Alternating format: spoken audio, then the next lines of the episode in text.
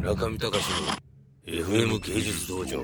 こんばんは。副編こと鈴木よしおです。どうも。素晴らしかったですよ。一昨日も。ディナー。ディナーしてました。村上さんのフランス語のスピーチもありましたから。本当450人着席みたいな。えーとね。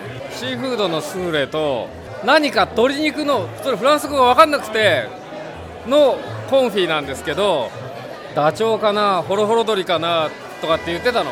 鳩かなとかね。でも大きい鳩だなと思いながら。ちょっと分かんなかったですね。分かんないで食べてましたフランスの世界なんでもうちょっと。あと何食べた？いやでもそれぐらいじゃない。それとデザート。あワインもね次々。出てます。ベルサイユの宮殿の中で普段公開してない部屋でにテーブル作ってすごかったですよ。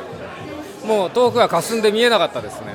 真ん中に長いテーブルがあって周りに丸いテーブル霧で霞んで見えないそういう晩餐会でした。いやでもベルサイユだから僕あのバゲットとかパンは出ないのかなと思ってたんですよ。パンの代わりにケーキが出てくんじゃないかな。パンがありませんって言うとケーキを食べって出してくれるのかなって期待してたんですけどパンでした。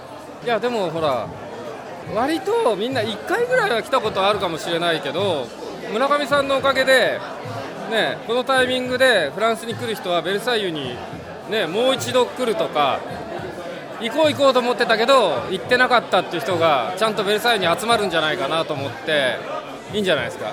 あの建物のフィギュアちょっとトゥーマッチな。でもさあれで分かったんだけど村上さんのアートってトゥーマッチなんだよ。だって負けてないもん。そう思わない。なんかあれね人によって好きとか嫌いとかいろいろいるじゃない？普通のギャラリーとか美術館に置くと作品が勝ちすぎちゃってたんじゃないか。非常にバランスのいい展示になってると思いますのでこの場で見ていただけると。次は何だろうな。なんかそういう東大寺とかそういうところでやるとか金閣寺でやるとかそういうところでやっていただきたいです。えっ、ー、とね3人目ですね。去年はフランス人のアーティストですよね。あの多分ね交互に10回のターンでやろうとしてるの。